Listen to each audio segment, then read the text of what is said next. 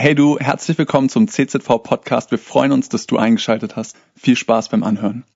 Markus hat gerade gesagt, zieh den Rollladen hoch, damit die Sonne reinkommt.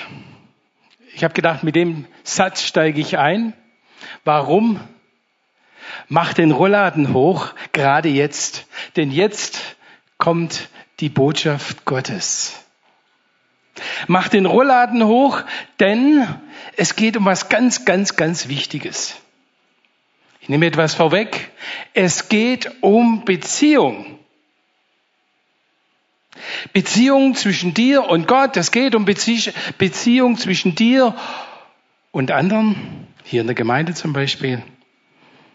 Es geht um die Beziehung zwischen dir und dem gemeinsamen Leib. Und da gibt es manchmal Störungen.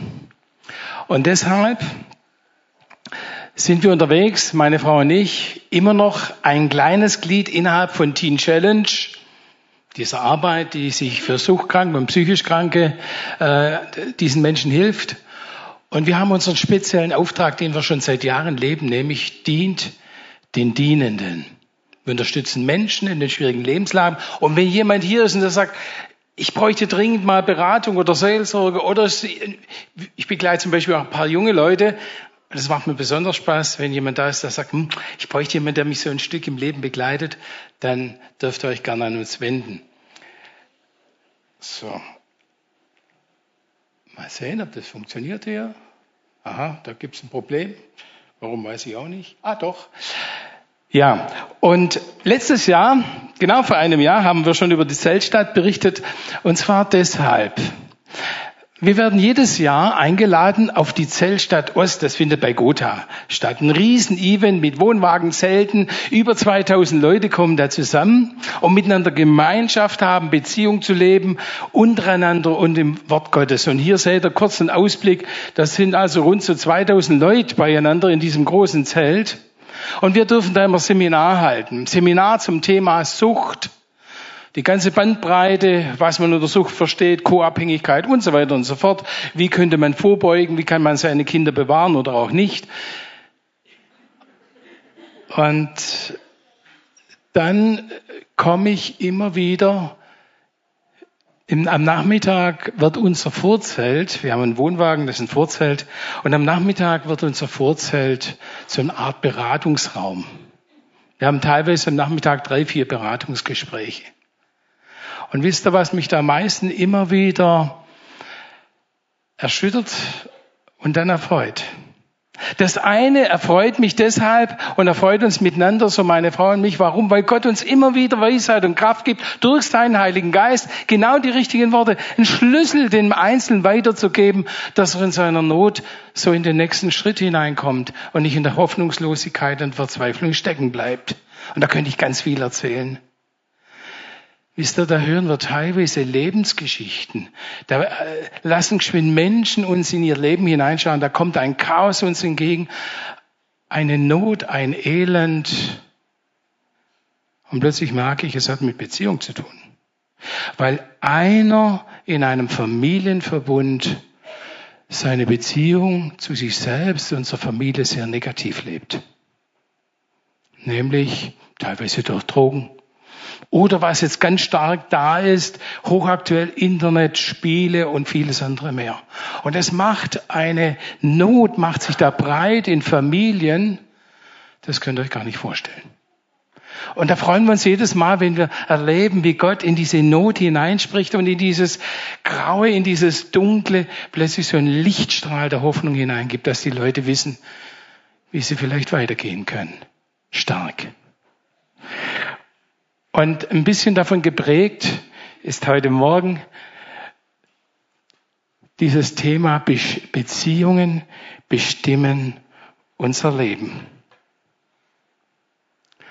Beziehung, gestern habe ich noch so eine kleine nette Sache erlebt. Ich bin so ein bisschen durch den Park, wir leben in Öhringen und bin da durch den Park gegangen und Samstagnachmittags wird auch oft geheiratet. Und da war gerade ein junges Hochzeitspaar und er stand da im Park und mit dem Fotografen, wahrscheinlich haben sie sich überlegt, wo stellen wir uns am besten hin, dass da die schönsten Hochzeitsbilder entstehen. Und da kommt ein älteres Ehepaar entlang und geht auf dieses Hochzeitspaar zu. Ach, wir wollen euch gratulieren für euren Hochzeits, äh, für eure Hochzeit und wir sind schon 53 Jahre verheiratet. Wir sind immer noch beieinander. Wir wünschen euch alles Gute. Wisst ihr, und ich habe das so miterlebt und habe gedacht, stark. Da ist auf der einen Seite so ein junges Pärchen, das sich entscheidet zu heiraten. In Fröhlichkeit und Hoffnung gar nicht weiß, was da alles auf sie zukommt. Und da steht so ein älteres Ehepaar und sagt, wow, wir sind 53 Jahre, sind wir beieinander. Und am liebsten hätte ich da gefragt, dieses ältere Ehepaar, wie lebt ihr eure Beziehung? Denn das ist so ganz entscheidend. Beziehung bestimmt unser Leben. Es ist so entscheidend, die Beziehung, die du ganz persönlich, so ganz für dich allein zu Jesus Christus lebst, die hat Auswirkung. Die hat Auswirkung für dein Leben. Positiv oder wie der Markus gesagt hat, wenn der Rollader nicht richtig hoch machst, negativ. Sie hat Auswirkung in deiner Ehe. Meine Frau und ich, wir sind jetzt 46 Jahre miteinander unterwegs. Und wenn wir aus dem Nähkästchen plaudern würden, da gab es ganz schöne Zeiten, aber da gab es auch ganz schwierige Zeiten. Und ach ja, wir sind halt unterschiedlich. Was uns immer wieder auf die Spur bringt, ist Christus. Und wie wir unsere Beziehung so untereinander leben, in der Ehe, in der Familie, hat Auswirkungen immer aufs Ganze. Auch Auswirkungen hier auf Gemeinde. Aber da kommen wir noch dazu. Beziehungen bestimmen unser Leben. Und da geht es nicht um den guten Gottesdienst. Ich finde es klasse hier. Also am liebsten würde ich hier bleiben. Wirklich wahr. Klasse. Kann man sich total wohlfühlen. Man spürt, wie die Gegenwart Gottes da ist. Aber mal ganz ehrlich, wie ist es denn, wenn wir wieder in den Alltag gehen? Wie sieht's denn dann aus? Und da fällt mir auf, Beziehung untereinander in unserem Alltag, in den menschlichen Beziehungen. Die sind so wichtig. Wie geht's uns denn da miteinander? Ist auch so fetzig, vielleicht negativ fetzig, ich weiß es nicht. Wie geht's uns untereinander in der Ehe, hier, in der Gemeinde, in Freundschaften? Und ich, wo ich mich mit diesem Thema beschäftigt habe, und ich bin ein beziehungsorientierter Mensch, da habe ich gemerkt, es gibt in der letzten Zeit, in den letzten Jahren gewaltige Hindernisse, die schon in unserer Gesellschaft da sind. Das sind die vielen Termine. Die vielen Herausforderungen, der Berufsstress. Jeder hat doch genügend mit sich und seiner Sache zu tun. Wo bleibt der Zeit und Raum für den anderen? Die Zeit ist doch schnelllebig geworden. Ich bin, wir sind auch in einem Hauskreis und wenn ich da den einen höre, der eine höhere Position in der Firma hat, wie der unter Druck steht, wie der oft schlapp und alle in die Familie kommt, versteht er, wo hat er noch Raum und Zeit für seine Familie, für andere?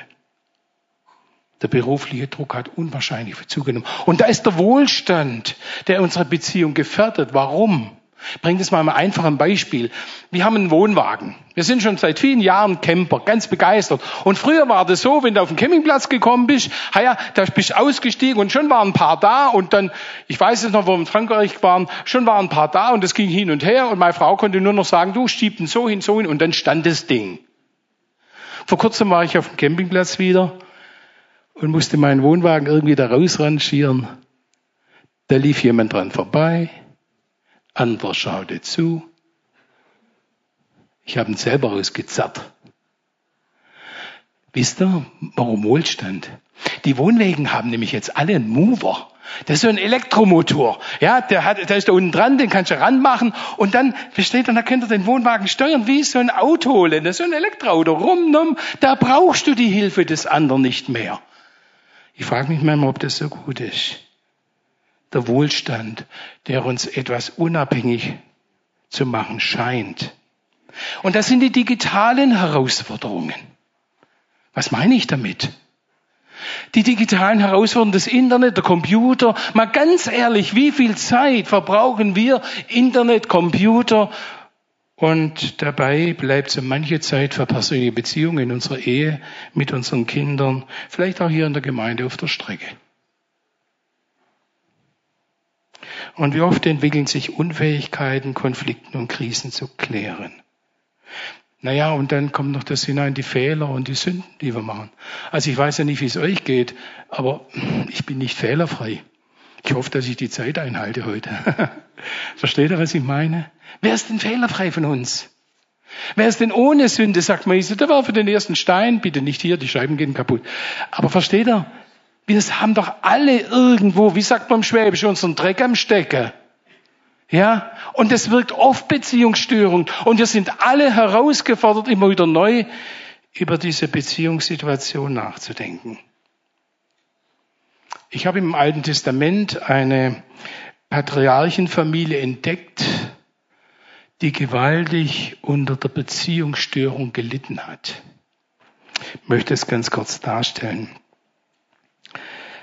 Ähm, das erste Wichtigste, äh, und da möchte ich einen Bibeltext auch dazu lesen. Können wir mal das nächste?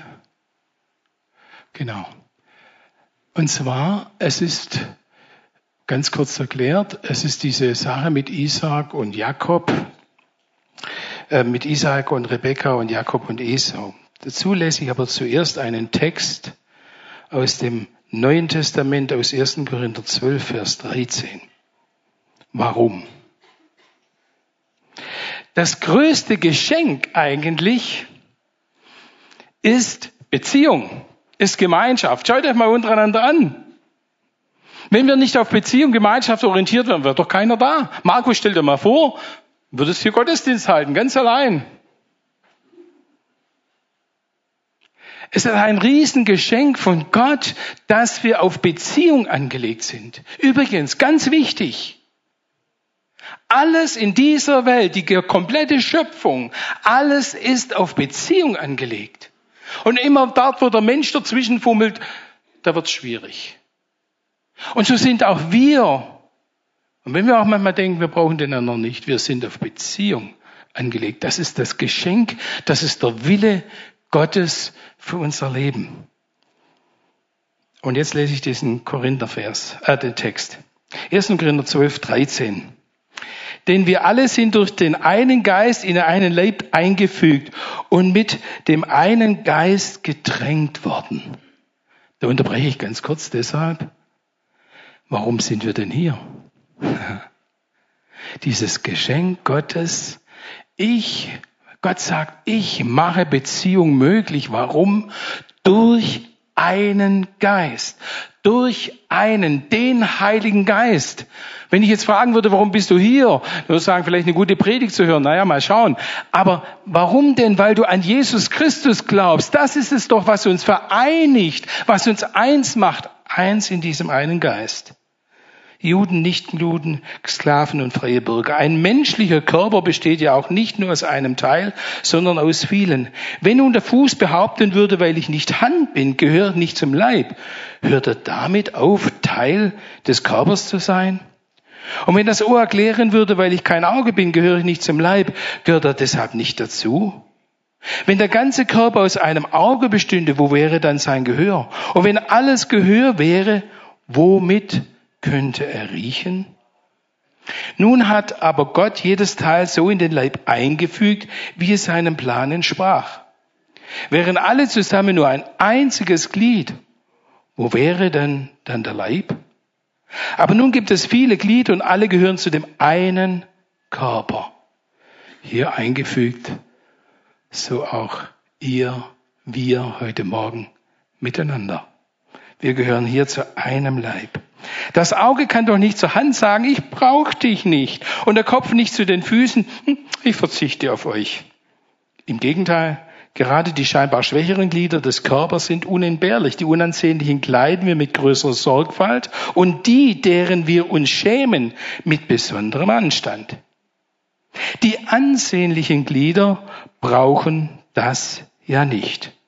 Gott hat den Leib so zusammengefügt, dass die geringeren Teile besonders geehrt werden. Denn, und jetzt kommt ganz wichtig, denn er wollte keine Spaltung im Körper. Alle Glieder sollen einträchtig füreinander sorgen. Wenn ein Glied leidet, leiden alle anderen mit. Und wenn eins besonders geehrt wird, freuen sich die anderen mit. Zusammen seid ihr Leib von Christus und einzeln genommen Gliedern davon. Ihr seid dieser Leib Jesu. Und deshalb ist das Thema Beziehung so wichtig. Und nun ganz kurz hinein in diese Geschichte von Isaac und Rebekka, Esau und Jakob. Mein Vorschlag an euch, das steht im 1. Mose 25, lest doch mal, wenn ihr nach Hause kommt, diese ganze Geschichte unter folgendem Aspekt. Wie war ihre Beziehung untereinander? Und wie hat sie das geprägt in ihrer Beziehungsfähigkeit? Was waren die Auswirkungen davon? Nur ein kleiner Ausschnitt. Esau und Jakob hatten ja schon im Mutterleib bei der Rebekka rumgestrampelt und sich gegenseitig bekämpft. Also ich habe noch nie Kinder bekommen, äh, weiß auch nicht, wie das ist, aber hier sind Frauen da, die wissen, wie das ist. Und jetzt stellt euch mal vor, du hast Zwillinge und jetzt fangen die da, in, da, da drin miteinander Stress an. Mein lieber Freund. Ich weiß nicht, wie das ist, aber es muss ein unangenehmes Gefühl sein. Sie werden geboren und nun heißt es, die Jungen wuchsen heran. Esau wurde ein Jäger, der gerne über die Felder streifte. Jakob hingegen blieb lieber bei den Zelten. Isaac liebte besonders den Esau, weil er gern gebratenes Wild aß, und Rebekka bevorzugte den Jakob. Hm. Und meine Frage heute Morgen, oder warum ich das so darstelle, ist folgendes. Wie hat sich ein Esau entwickelt? Wie hat sich ein Jakob entwickelt?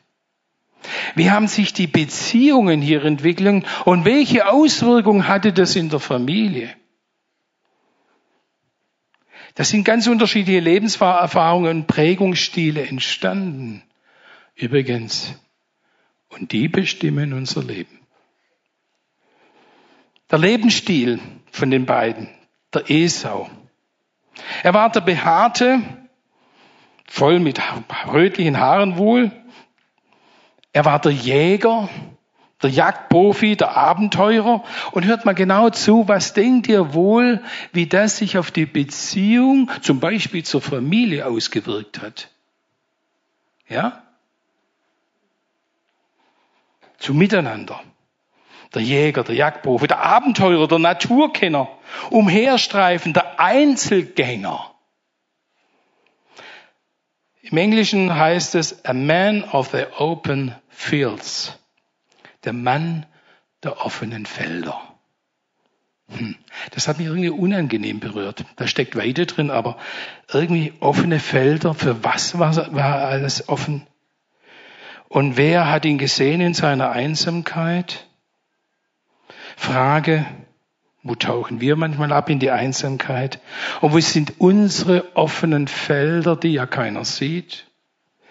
Und die unsere Beziehung mit Gott und untereinander nicht gut tun. Und es, er ist derjenige, der nachher sich von dem Jakob austricksen lässt mit so einem ganz billigen Linsengericht und eigentlich sein Erb, sein Erbschaftsrecht und den Erstsegen ablehnt.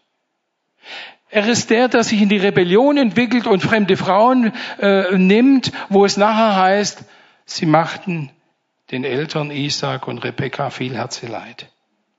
Aber, ach so, ja, und er ist auch derjenige, wenn man auf der Jagd und ständig unterwegs ist. Wir sind viel unterwegs. Und so ab und zu sind wir bei uns in der eigenen Gemeinde und ich mag mal wie, manchmal, wie ich das vermisse. Versteht ihr? Wenn du viel unterwegs bist, kannst du nicht zu Hause sein. Esau hat wohl keine Verantwortung für das Zuhause, für die familiäre Gemeinschaft und für all die Aufgaben übernommen. Aber er war der Vaters Liebling. Warum? Liebe geht wohl durch den Magen. Gutes Wildbrett. Aber ganz ehrlich gesagt, und für jeden, der in einer Beziehung steht, in einer Ehe steht, ja, Ein gutes Essen ist gut, wenn das alles ist, ist es weitaus zu wenig. Da ist der Jakob. Und was mich, der Fersenhalter, wie es heißt, und was mich sehr angesprochen hat, war folgendes, dieser kleine, dieser kleine Hinweis, nämlich der bei den Zelten bleibende. Hochinteressant. Und im, in der englischen Übersetzung heißt es, but Jacob was an even-tempered man living in tents. Aber Jakob war ein ausgeglichener Mann, der in Zelten lebte. Nochmal die Frage, wie wirkt sich das auf die Beziehung zu den anderen aus? Eine andere Übersetzung sagt, der Sittsame, der Fromme, der Festhaltende, übrigens der Gehorsame, selbst dem Betrug gehorsam, er tut das, was Rebecca ihm vorgibt der dranbleibt, der ein Ziel hat, ich will der Erstgeborene sein, ich will den Erstgeburtssegen haben. Und deshalb betrügt er auch, er wird zum Betrüger. Aber er ist der zielbewusste, der Friedenssuchende. Und interessant, auf ihm ruht letztlich die Verheißung Gottes. Und er ist der Liebling der Mutter. Da könnte man jetzt viel fantasieren, da fällt mir die Zeit. Aber grundsätzlich, wie wirkt sich das auf, aus, auf die Beziehungs- Fähigkeit. Und da ist ja das Erstgeburtsrecht. Und da erlebe ich einen Jakob, der sagt, ist doch mir egal. Was kümmert mich das Ganze? Was kümmert mich das Erstgeburtsrecht? Und was sagt er damit eigentlich? Was kümmert mich eigentlich diese ganze Familie? Denn er wäre der Erstgeborene. Er wäre nachher derjenige gewesen, der das alles übernimmt und die Hauptverantwortung trägt, der den doppelten Anteil bekommt. Natürlich auch die Verantwortung. Das alles wirft er weg. Er denkt an sich, aber nicht an die anderen, nicht an die Gemeinschaft. Ich bezogen. Was kümmern mich die anderen? Kennt ihr solchen Denken? Meine persönliche Beziehung, meine Denkweise, so wie ich denke und lebe, hat immer Auswirkungen aufs Ganze. Und die Auswirkungen sind hier wirklich ganz schwierig. Da kommt ein Positionsgerangel und letztlich kommt es zu einer ganz tiefen Beziehungskrise und Störung. Eigentlich mindestens über 20 Jahre hat Isaac und Rebekka beide Söhne verloren. Der Jakob flieht und der Esau macht sein eigenes Ding. Deshalb sage ich immer, das ist mir wichtig, Beziehungen verbessern Beziehung leben verbessert meine Beziehungsfähigkeit. Danke. Warum? Wir müssen erkennen, welche Chance Beziehung hat, welche Chance in der Gemeinschaft liegt. Ganz ehrlich, ja, manchmal regt sich meine Frau über mich auf und umgekehrt ganz genauso. Aber wie dankbar sind wir doch, dass wir uns gegenseitig haben. Oder? Wie ist es bei dir zu Hause? Wo und wie lernt man Beziehung, wenn nicht in Gemeinschaft? Barbara und ich, wir waren 25 Jahre mit unserer Familie in einer Gemeinschaft, die Suchkranken gedient hat, suchkranken Frauen. Jeden Tag haben wir mit denen zusammengelebt, jeden Tag haben wir die Mitarbeiter gesehen. Und glaubt doch ja nicht, dass es alles eitel Freude war. Es war ja eine christliche Gemeinschaft. Wir haben morgens miteinander gebetet. Und wir haben miteinander Krisen durchgestanden, miteinander gestritten haben an unseren unterschiedlichen Meinungen gelitten und vieles andere mehr. Und trotzdem, da ist eine Riesenchance drin. Eine Riesenchance. Wir brauchen einander, wir brauchen Beziehung. Denn wir sind Glieder an einem Leib, sagt dieser Text. Denn Gott will keine Spaltung. Können wir weitermachen? Danke. Gott will keine Spaltung. Und wie schnell kann die passieren? Warum? Weil es um die Chance des Ganzen geht. Miteinander macht doch möglich, was alleine nicht geht, oder? Ich fand es gerade so stark. Da war diese, diese, dieser Hinweis von den Kranken hier, die nicht da sein können. Stark, dass das hier erwähnt wird, dass dafür gebetet wird, das ist Beziehung. Das ist nicht egal, wie es denen geht miteinander erleben, Freude und Leid, das macht das Leben und das macht der Wert einer Gemeinschaft aus. Und übrigens, genau das stärkt sie. Und letztlich geht es um einen gesunden Leib, um gesunde Beziehung. Und das habe ich darunter geschrieben, beziehungsfähig wird man nicht im Rückzug und in der Einsamkeit, sondern durch Beziehung. Und deshalb sage ich immer und ermutige dich, bleib an dem dran, was so wertvoll ist. Nächste. Danke. Ich bleibe dran. Im Hebräer 10, 39 heißt es doch, wir gehören nicht zu denen, die sich abwenden und so ins Verderben rennen. Nein, wir gehören zu denen, die glauben und jetzt passt auf, und so das Leben gewinnen. In der Beziehung zu bleiben bedeutet Gewinn. Wir sehen manchmal nur die Negativseiten und wollen uns denen am liebsten entziehen. Was ist denn der Gewinn da drin? Ich habe meine therapeutische Ausbildung gemacht und hat uns Ausbildungstherapeut immer gesagt, du musst gewinnorientiert denken. Ja, denn negativ, verlustorientiert denken die Leute sowieso schon. Interessant. Was ist der Gewinn von Beziehung? Barbara und ich, wir leben seit knapp zwei Jahren in einem Haus, und zwar in einem Mehrgenerationenhaus. Das ist gar nicht christlich geprägt. 14 Partien beieinander, Ganz unterschiedliche Menschen, aber wir leben Gemeinschaft. Das geht schon los, wenn ich manchmal reinkomme, von irgendeinem Dienst zurückkomme und da kann sein, dass irgendjemand aus dem Haus, ah, seid ihr wieder da, schön, dass ihr wieder da seid. Allein diese herzliche Begegnung glaubt ihr gar nicht, wie gut die tut. Ich schlappe nicht durchs Haus und keiner beachtet mich oder grüßt mich. Und da kommt was ganz Wichtiges hinein, nämlich das Sehen und das Gesehenwerden. Ich finde es so wertvoll, dass ich gesehen werde. Übrigens, das fordert mich heraus und bewahrt mich auch manchmal vor ganz negativen Dingen. Sehen und gesehen werden. Markus, ich habe mich auf dich gefreut. Wie geht's dir? Und das ist keine leere Frage, so, wisst ihr, manchmal, ach, wie geht's dir? Nein.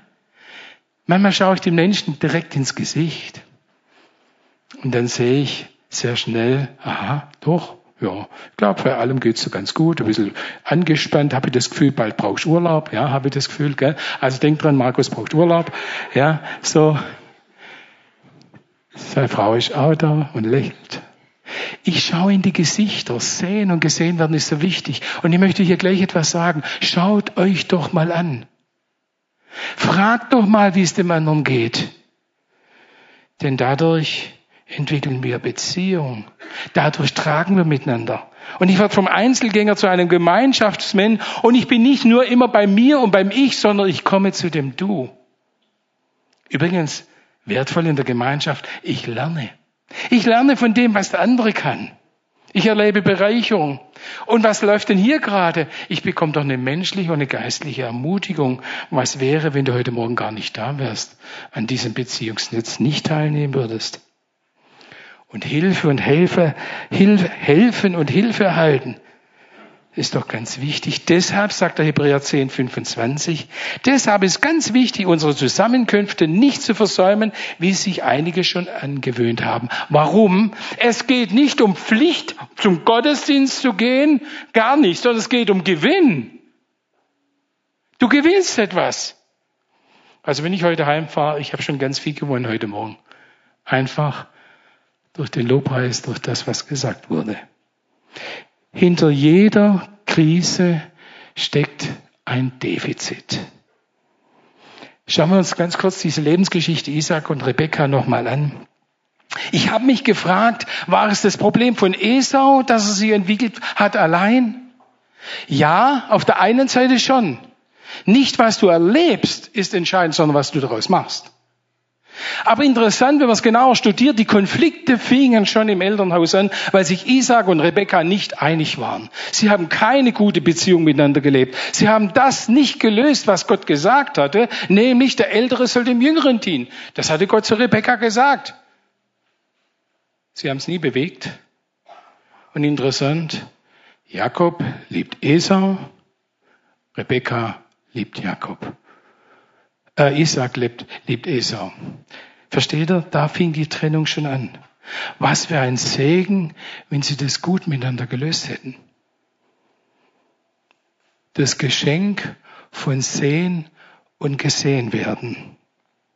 Das ist so wichtig. Und da ist noch etwas. Wenn man diese Geschichte anschaut, da entdecke ich Bitterkeit. Bitterkeit wächst im Verborgen und wird in der Haltung offenbart. Versteht ihr? Und ganz ehrlich, wer heute Morgen da ist, wo ist da manchmal Enttäuschung? Und wo schleicht sich die Bitterkeit ein? Übrigens, Bitterkeit sind wie Wurzeln. Und Wurzeln haben eine Dynamik. Was wollen Wurzeln? Die wollen wachsen, ganz einfach. Ich habe das selber erlebt. Wir leben jetzt in diesem Mehrgenerationenhaus und wir leben sehr nahe mit unserer Wohnung an einem Nachbarhaus. Und der Nachbar, das ist ein riesenaltes Haus, der baut es gerade um. Und das ist ein Dreck. Wir machen das schon seit über einem Jahr mit. Das Dach hat er jetzt inzwischen gemacht und so weiter und so fort. Und eines Tages war er wieder am Arbeiten. Warum? Weil die Fenster nicht gepasst hatten. Er musste die Sandsteingewinde äh, freischleifen. Wisst ihr, und das hat gestaubt, unser ganzer Balkon, alles voller Staub. Ich habe gedacht, ich krieg die Krise. Hebräer 12, 15 heißt es, habt Acht aufeinander, damit niemand sich der Gnade Gottes ausschließt. Lasst nicht zu, dass eine bittere Wurzel der Gift, zur Giftpflanze wird und viele dadurch zum Schaden kommen. Und das mein Nachbar am Schleifen und in mir stieg, langsam aber sicher, wisst ihr, und ich habe solch eine Wut bekommen und habe gedacht, das geht jetzt schon so lange, was glaubt er eigentlich und so weiter. Und da haben wir rumlamentiert. Und meine Frau, die ist wunderbar. Die hat mir dann gesagt, weil ich gesagt habe, ich rufe die Hausverwaltung an, also hat sie gesagt zu mir, wieso denn? Wenn es ihr nicht passt, dann geh doch direkt zu ihm. Aha. Ich habe hier geschrieben, Annahme in Herzlichkeit. Und zwar deshalb, weil die Frage ist immer, wenn uns etwas nicht passt, in welcher Haltung gehen wir auf den anderen zu? Und ich habe gemerkt, wenn ich mit dem Dampf hier zu meinem Nachbarn gehe und ihm sage, dass das ein Krampf ist, was er da macht, was wird er dann sagen? Du kannst mich mal. Den, den Fehler machen wir manchmal, wenn wir äh, etwas beim anderen kritisieren wollen. Annahme in Herzlichkeit. Und plötzlich habe ich etwas gemerkt. Nee, dann habe ich zuerst mal gebetet. Und dann habe ich einmal einen Mut zusammengenommen, dann bin ich runtergegangen, rübergegangen und er war da gerade am Schleifen. Mir kam der Staub entgegen und er hat mich so hinter seiner Maske angeschaut und plötzlich zieht er die Maske runter und schaltet die Maschine ab und sagt, Geld, es staubt aber schon arg. Und ich sage, ja, deshalb komme ich auch. Deshalb komme ich auch. Aber dann musste ich ihm nicht sagen, passen Sie mal auf, entweder hören Sie sofort auf. Oder ich hol die Polizei oder ich weiß nicht was. Sie Schlawiner, Sie unmöglicher. Versteht ihr? Annahme, Herzlichkeit. Was nützen uns die größte Erleuchtung und göttliche Offenbarung, wenn wir nicht lieben? Und es wird oft gerade in der Krise deutlich. Und dann haben wir miteinander gesprochen. Und ich habe ihm einfach ganz direkt gesagt, ich habe zu ihm gesagt, passen Sie auf, ich sag's Ihnen direkt, es fällt uns sehr schwer gerade. Aber ich sag's Ihnen direkt, ich rede nicht hintenrum. Übrigens hintenrum reden, über den anderen negativ reden, das zerstört jede Beziehung einer Gemeinschaft. Das nächste. Gute Beziehung durch Christus, so wie ich es gerade aus, ausgeführt habe. Denn es gibt Dinge, die bringen mich so an den Rand meiner Geduld oder sonst was. Da fehlt mir die Kraft. Gute Beziehung deshalb zu, zu, durch Christus, deshalb, weil er mir die Kraft gibt, weil er mir das Stehvermögen gibt, weil er mir diese Liebe gibt, die ich manchmal für den Nächsten gar nicht habe, weil man so fürchterlich auf den Geist geht. Und immer wieder neu, und das habe ich in der Situation erlebt, nicht mit Rechthaberei, nicht mit der eigenen Faust bin ich da reingegangen, sondern ich bin im Gebet da reingegangen. Und übrigens, seitdem beten wir für den Nachbarn. Ich weiß nicht, ob der gläubig ist, keine Ahnung. Beziehung in der Nachbarschaft ist übrigens auch was ganz Wichtiges. Wie leben wir sie da? Können andere feststellen, dass Christus in uns lebt? Diese gute Beziehung zu Jesus? Und da ist noch etwas. Wahrheit bringt Klarheit. Das ist eine ganz entscheidende Sache in der Beziehung, ob das in der Ehebeziehung ist, in der Gemeinde oder in irgendwie in der Arbeitsbeziehung, spielt keine Rolle.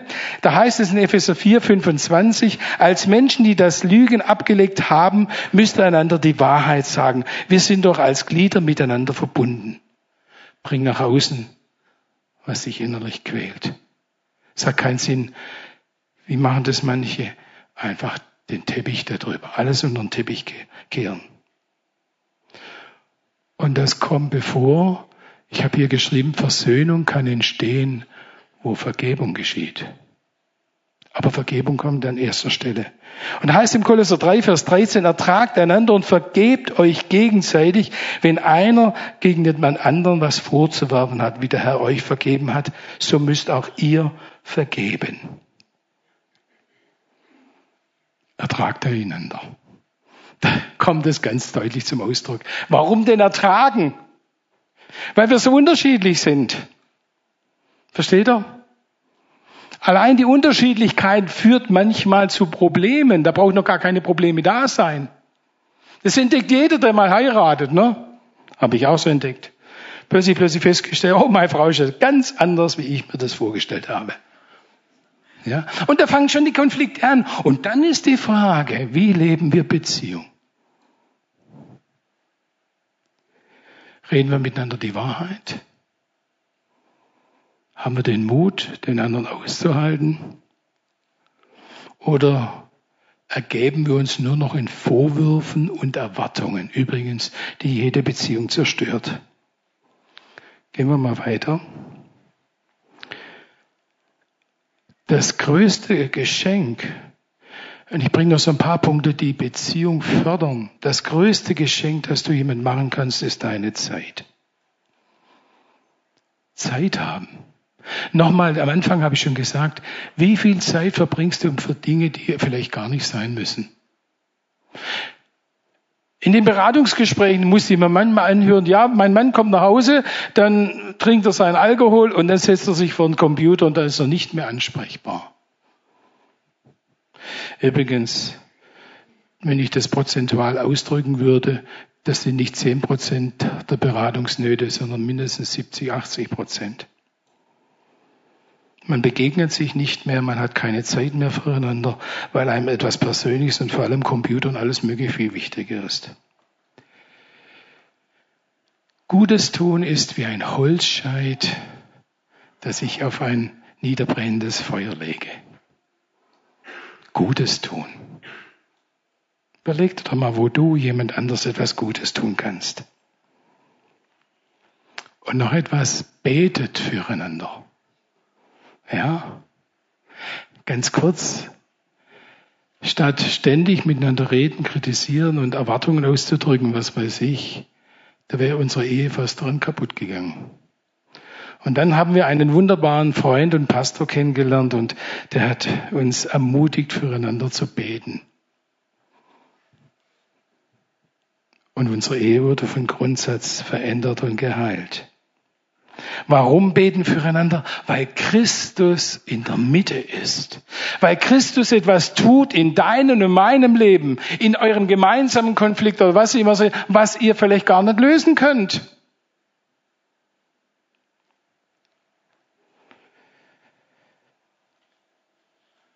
Gute Beziehung, gehen wir weiter. Also ja. Nochmal eine Folie weiter. Ja, genau, danke. Ich könnte hier noch vieles dazufügen, aber nochmal zurück zum Anfang. Und ich gebe euch als Hausaufgabe das mit. Lest mal unter diesem Aspekt der Beziehung. Wie hat sich das für die Familie ausgelegt? Lest diese Geschichte von Esau und Jakob. Gute Beziehungen nämlich sind Reichtum in unserem Leben. Gute Beziehungen sind Reichtum in unserem Leben. Warum? Hm. Ich habe zwei Männer, mit denen treffe ich mich zweimal im Jahr. Und das schon über 35 Jahre. Wir haben eine super Beziehung miteinander. Und das hilft mir unwahrscheinlich. Warum? Da reden wir mit, miteinander über alles Mögliche und so weiter und so fort. Und ich mag es, wir beten miteinander und das tut mir echt gut. Frage, haben wir so eine gute Beziehung? Denn sie entscheiden über unser Leben. Ob wir uns wohlfühlen, bereichert fühlen, ob wir voneinander lernen. Und übrigens, gute Beziehungen sind der Reichtum in unserem Leben. Gute Beziehungen sind der Reichtum hier auch von dieser Gemeinde. Warum? Weil durch gute Beziehung ein tragfähiges Netz entsteht für all die Nöte, die wir persönlich erleben, wo wir füreinander beten können, wo wir gegenseitig uns helfen können, wo wir miteinander tragen können. Und manche Nöte dauern ja oft Jahre, manche Erkrankung dauert lang. Und wir wissen, ich bin hier zu Hause. Gute Beziehung heißt nämlich auch, ich habe ein Zuhause. Ein Zuhause, wo ich verstanden gefühlt werde, wo ich aufgefangen werde, wo für mich gebetet wird, wo ich Anteil nehme an den Nöten der anderen, wo ich für andere bete, andere auffange. Und da liegt ganz besonders der Segen Gottes drin. Gott legt nämlich seinen Segen insbesondere in Beziehung und Gemeinschaft, wo zwei oder drei in meinem Namen versammelt sind. Da bin ich mitten unter euch. Deshalb Frage, werde ich zu einem Ermöglicher oder Verhinderer? Wie lebe ich, wie lebst du deine Beziehung vor Gott? Wie lebst du deine Beziehung untereinander in deinem Zuhause, hier in der Gemeinde? Ich habe geschrieben, ermöglichen oder verhindern. Du hast es in der Hand. Ob der Leib, der Leib deiner Ehe, der Leib deiner Familie gesunde oder nicht gesunde ist, du hast es in der Hand. Entscheiden, wie du deine Beziehung lebst.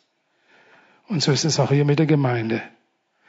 Und wisst ihr noch, warum das so wichtig ist, Beziehung, Leben in Gemeinschaft?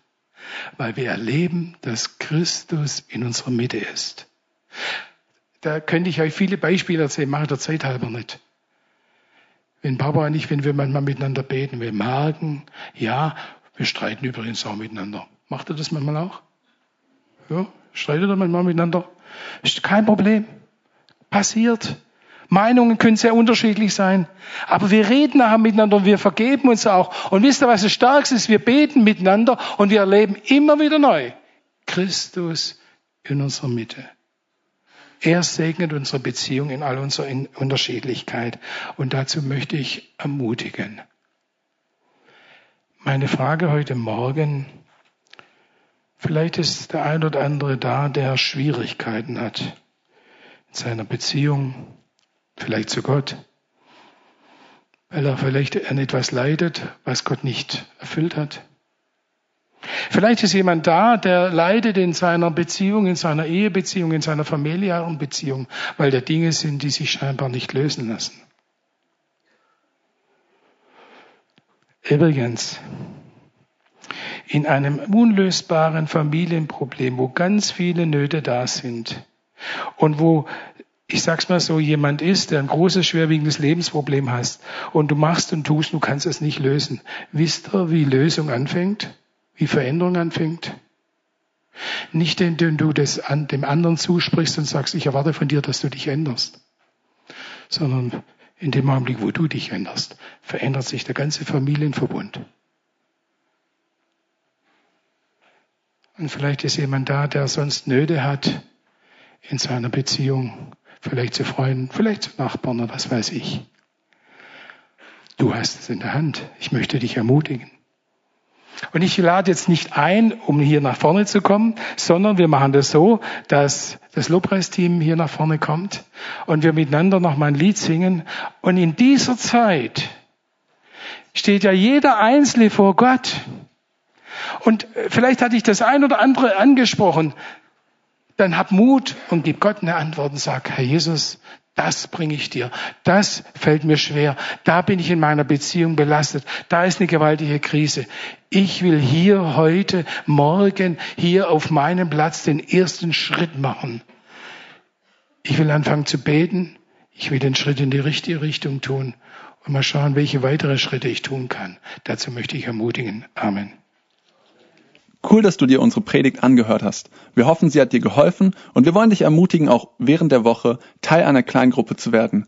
Schreib uns einfach eine E-Mail an podcast.czv-kreuzheim.de oder komm einfach am Sonntag in unseren Gottesdienst.